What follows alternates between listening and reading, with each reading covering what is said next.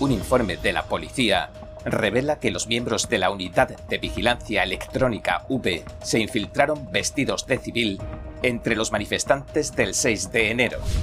La aspirante republicana al Senado de Alabama, Katie Bright, que contó con el apoyo de Trump, derrotó en segunda vuelta de las primarias al representante republicano Mo Brooks, un veterano de combate de las fuerzas especiales que cumplió cuatro misiones, se presenta a las elecciones del estado de Colorado. Le preguntamos por qué siente la necesidad de servir a su patria otra vez. También se nos presentó la oportunidad de hablar con el congresista Jim Banks sobre el resurgimiento del poder diplomático chino en suelo estadounidense.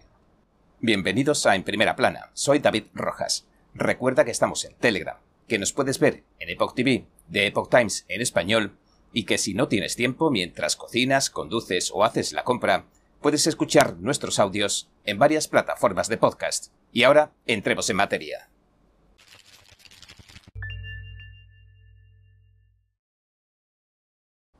Un informe de la policía revela que los miembros de la Unidad de Vigilancia Electrónica V se infiltraron vestidos de civil entre los manifestantes del 6 de enero. Los miembros de la Unidad de Vigilancia Electrónica infiltrados llevaban un brazalete específico en la muñeca izquierda que los identificaba como personal del MPD, es decir, el Departamento de Policía Metropolitana. El informe aparece en un momento en el que cada vez se especula más con la posibilidad de que los agentes federales y la policía del Capitolio instigaran actos de violencia durante las protestas del 6 de enero de 2021. También algunos dicen que realizaron grabaciones en vídeo con el fin de tender trampas. Sea como fuere, las pruebas demuestran ahora que miembros vestidos de civil de una unidad de vigilancia electrónica especial se infiltraron entre los manifestantes para llevar a cabo una vigilancia por vídeo. Las pruebas también apuntan a que el mismo día se produjeron fallas en la seguridad y que provocaron a los policías con el fin de tender trampas. Como informó Red State en octubre de 2021, muchos vídeos de vigilancia muestran a hombres enmascarados abriendo las puertas del edificio del Capitolio de Estados Unidos para permitir la entrada de los manifestantes. De hecho, un vídeo los muestra entrando mientras los oficiales de la policía del Capitolio simplemente se quedan parados, aunque no tuvieran ni idea de quiénes eran esos hombres. Mientras tanto, miles de horas de grabación permanecen retenidas por la Fiscalía. En un episodio del 7 de diciembre de 2021 del programa Tucker Carlson Tonight, el abogado de varios presos del 6 de enero, Joseph McBride, identificaba a un hombre al que llaman en Internet Cara Roja 45.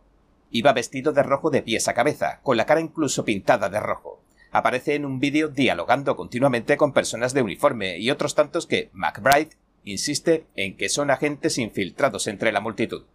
McBride afirmó que el hombre es claramente un agente de la ley y añadió lo siguiente.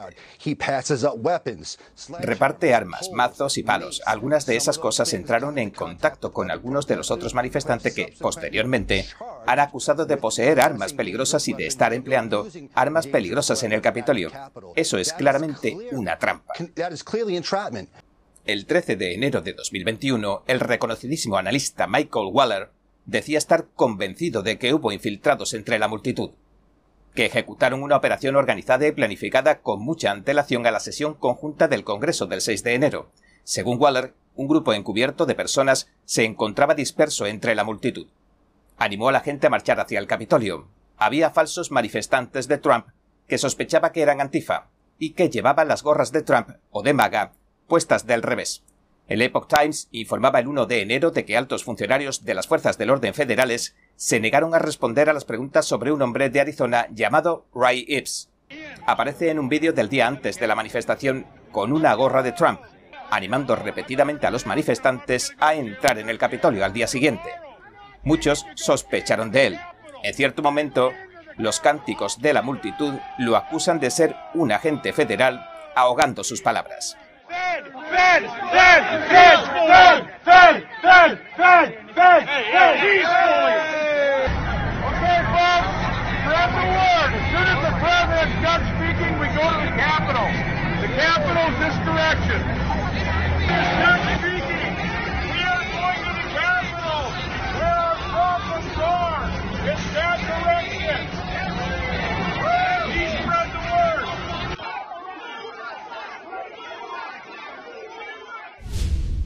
La aspirante republicana al Senado de Alabama, Katie Braid, derrotó en segunda vuelta de las primarias al representante republicano Mo Brooks. El expresidente Trump dejaba de apoyar a Brooks en marzo, lo cual, a tenor de los acontecimientos, puede haberle pasado factura. La ganadora, Brett, se enfrentará al demócrata Will Boyd en las elecciones generales al Senado de noviembre. Brett es la antigua jefa de personal del senador republicano saliente, Richard Selby. Se prevé que el escaño permanezca en manos republicanas. La semana pasada, el 45 presidente anunciaba que apoyaba a Brett. Afirmaba que Brooks había intentado recuperar su respaldo, pero que no podía dárselo, y añadió lo siguiente. Katie Braid, en cambio, es una intrépida guerrera de America First. Trump explicó también en el comunicado por qué le retiró su apoyo a Mo Brooks. Dijo lo siguiente.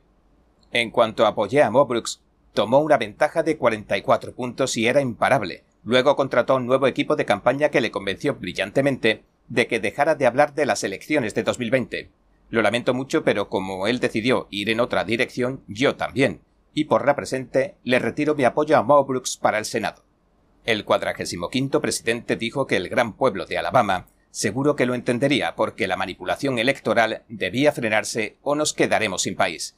Brett, por su parte, había avisado de que lucharía hasta el final en las primarias, de que se consideraba la favorita para el Senado y de que tiene la intención de hacer a Estados Unidos grande otra vez le dijo a Yellowhammer News la semana pasada lo siguiente.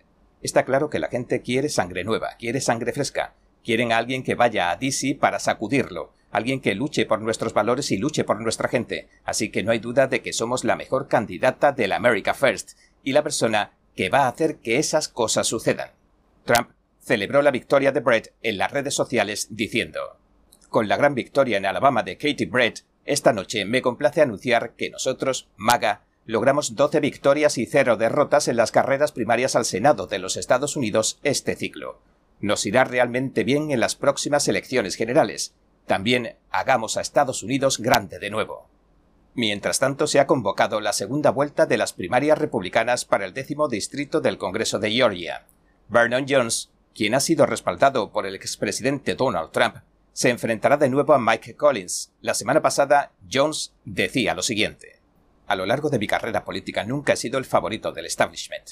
Eso es algo de lo que hay que estar orgulloso, no avergonzado, y es exactamente la razón por la que el expresidente Trump me respaldó. No me presento al Congreso para unirme al establishment, me presento al Congreso para destruirlo. La eterna belleza de la pintura realista al óleo. Magnífica, expresiva e inspiradora el sexto concurso internacional de pintura figurativa de NTD, guiado por la pura autenticidad, belleza y bondad. Lo invita a unirse con nosotros en un viaje de retorno al arte tradicional. Premio de oro, 10 mil dólares. Para más detalles, visite oilpainting.ntdtv.com.es.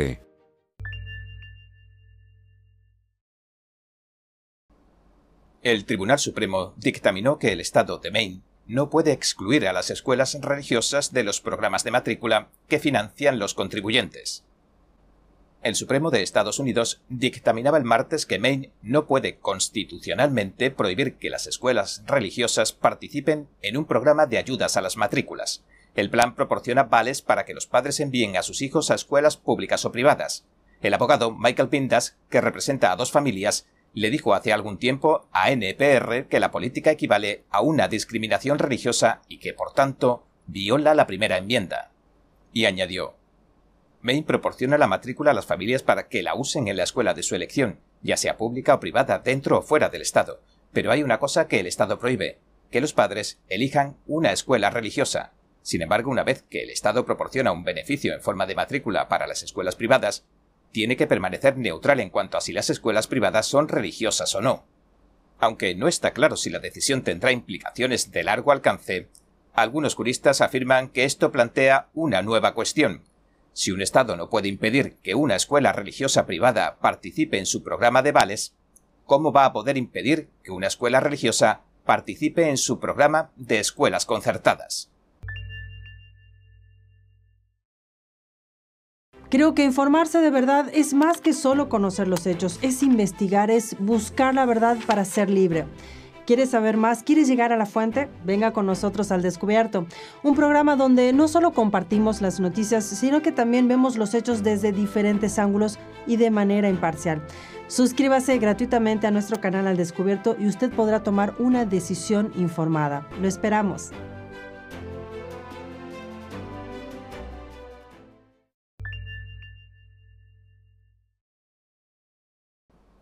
Ahora estamos viendo a muchos más veteranos que antes presentar su candidatura a cargos públicos por todo el país y concretamente a miembros de las fuerzas especiales.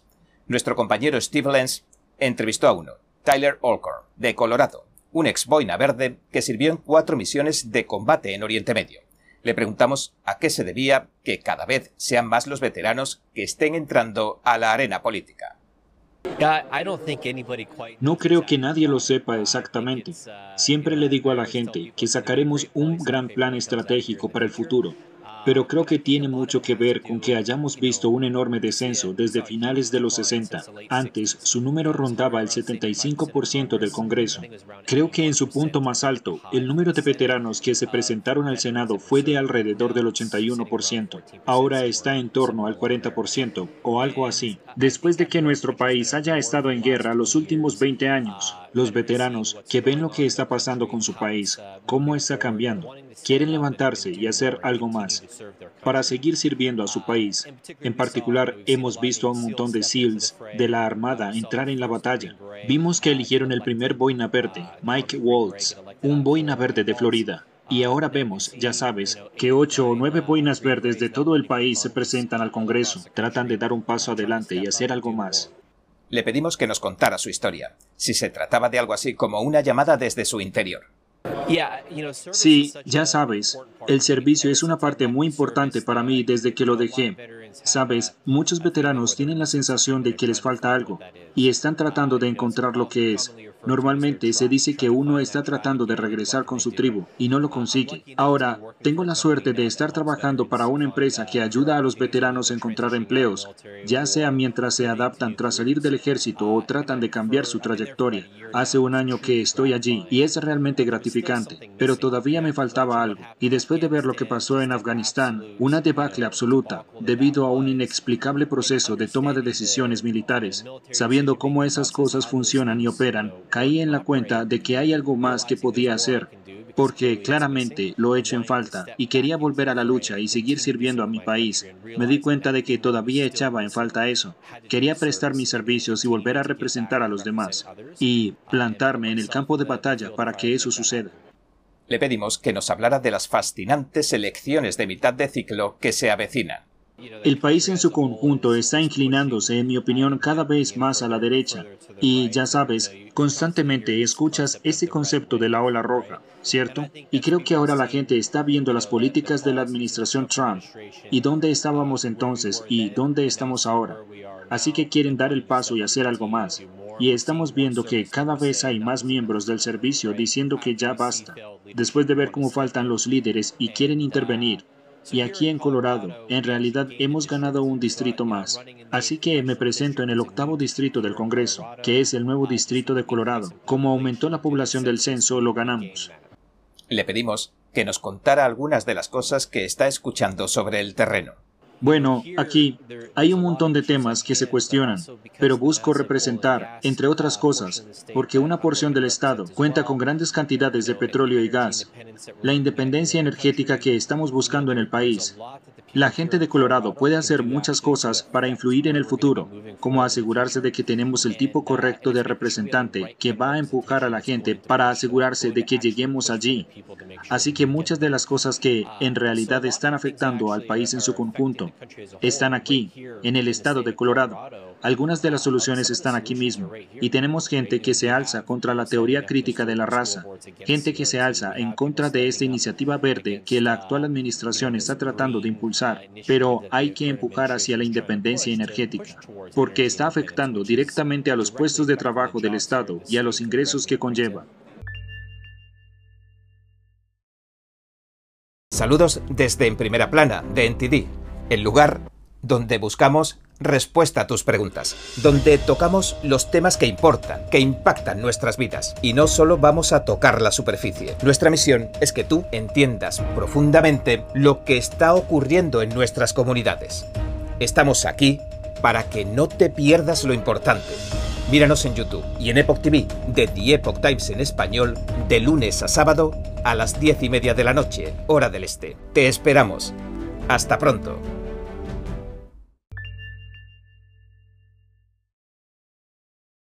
El congresista de Indiana, Jim Banks, ha dado la voz de alarma. Asegura que el Partido Comunista Chino, PCC, representa serias amenazas para la patria estadounidense. Ha presentado varios proyectos de ley para frenar la injerencia del PCC en los Estados Unidos. Le recordamos un asunto del que ayer mismo advertía. Las organizaciones que financia el PCC en los campos universitarios de Estados Unidos. Y le preguntamos si podría dibujarnos a grandes rasgos ¿Por qué cree que tanto los institutos Confucio como otras entidades similares suponen una amenaza para los Estados Unidos. Bueno, afortunadamente, con el presidente Trump tuvimos por primera vez una administración que se tomó en serio la amenaza de China. Vimos que casi todos los institutos Confucio de Estados Unidos se cerraron bajo el mandato de Donald Trump. Desafortunadamente, con Joe Biden en la Casa Blanca, estamos viendo lo contrario. El Instituto Confucio planteaba la amenaza del espionaje en los campus universitarios. Ahora, la influencia maligna que se ejercía en las universidades estadounidenses a través de los institutos Confucio ha vuelto bajo diferentes nombres, pero la amenaza sigue ahí. De hecho, está creciendo porque tenemos una administración que no solo hace la vista gorda, sino que la acoge. Que haya vuelto a crecer la influencia maligna que ejerce China en Estados Unidos es vergonzoso. No podemos hacer mucho al respecto con Nancy Pelosi y los demócratas controlando el Congreso ignorando completamente la amenaza. Pero si los republicanos recuperan la mayoría en las elecciones de mitad de mandato, tendremos la oportunidad de volver a plantar cara a estas amenazas. Le preguntamos, ¿hasta qué punto debería preocuparnos que los expertos de algunos de los campus del centro Harvard Fairbanks para la investigación sobre China se hayan visto manipulados o al menos influenciados por el gobierno chino? Uh, es muy preocupante. Los ejemplos son muchos. Uh, Leí una lista de ejemplos de la Fundación Heritage esta mañana. Salen uh, ejemplos que muestran cómo la influencia maligna del PSC en los campus universitarios de Estados Unidos sigue siendo algo frecuente.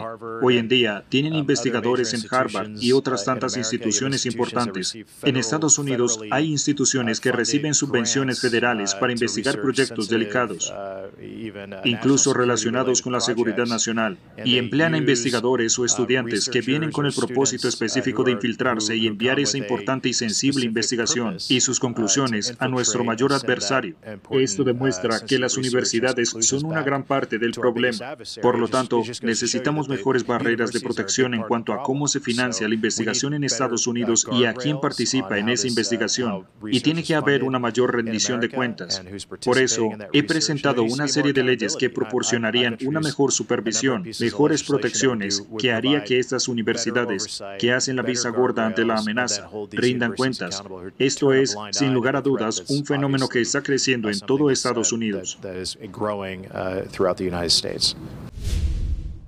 Y a muchos está comenzando a preocuparles la deriva que está tomando el país en su relación con China, mientras el presidente Biden considera eliminar algunos de los aranceles del gigante asiático y resurgen organizaciones afiliadas al Partido Comunista Chino en los Estados Unidos.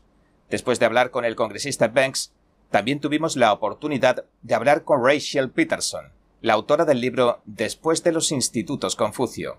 La escritora ha investigado en profundidad una serie de organizaciones que el régimen tiránico de China ha diseminado por todo el mundo. Bueno, básicamente los institutos Confucio eran el centro de operaciones de la injerencia del gobierno chino en el extranjero. Pensábamos que había desaparecido de Estados Unidos, pero resulta que se han reencarnado bajo una variedad de nombres nuevos. Así que el problema no ha desaparecido, solo ha cambiado de nombre y se ha vuelto mucho más difícil de rastrear. Así que eso es lo que estamos exponiendo en este nuevo informe. Le preguntamos, ¿cómo se puede hacer frente a esta sutil batalla de subversión ideológica que ha lanzado el Partido Comunista Chino contra Occidente. Bueno, la primera parte es dejarlos al descubierto, nombrarlos y mostrarlos. Aunque pensamos que habíamos triunfado políticamente, en realidad el problema ha vuelto. Y luego el siguiente paso será emplear algunas de las mismas políticas que se dirigieron a los institutos Confucio y llevarlas a cabo contra estos nuevos programas e ir de verdad tras el gobierno chino de forma más agresiva y hacer que sea más difícil para los colegios y universidades caer en algunos de estos programas. El Partido Comunista Chino se está extendiendo. Le pedimos que nos nombrara algunos de estos programas del Partido Comunista Chino que han empezado a aparecer bajo el disfraz cultural. Oficialmente siguen siendo programas de lengua y cultura chinas, pero se trata de la cultura china que ha aprobado el Partido Comunista Chino. Así que no hay minorías étnicas, no hay minorías religiosas, no hay respuestas directas sobre la plaza de Tiananmen o sobre el estatus del Tíbet o de Taiwán. Está lo que el gobierno chino quiere que sepa sobre China y nada más. Le pedimos que nos explicara qué pretende el régimen chino con este tipo de programas. Bueno, el objetivo es ganarse los corazones y las mentes de los jóvenes estadounidenses y hacer que piensen bien del gobierno chino, del Partido Comunista Chino, y quieran seguir los objetivos del Partido Comunista Chino. Pero también resulta una manera de tener un puesto estratégico en un campus universitario y de mantener vigilados a los estudiantes chinos que están estudiando en el extranjero, estar al tanto de la investigación y de la tecnología que se desarrolla en la universidad y estar al tanto de la situación. Así que es realmente un lugar estratégico para el gobierno chino. Le preguntamos si cree que el gobierno de Estados Unidos puede hacer algo para contrarrestar esto. Por supuesto, el gobierno de Estados Unidos debería considerar la posibilidad de establecer un impuesto sobre las donaciones chinas a las universidades o incluso poner un límite a la cantidad de dinero que pueden recibir de fuentes chinas, haciendo que peligre la posibilidad de recibir fondos federales. Ese tipo de políticas agresivas alejarán a los colegios y universidades de esta financiación del gobierno chino y protegerán a los estudiantes del tipo de propaganda que el gobierno chino está difundiendo.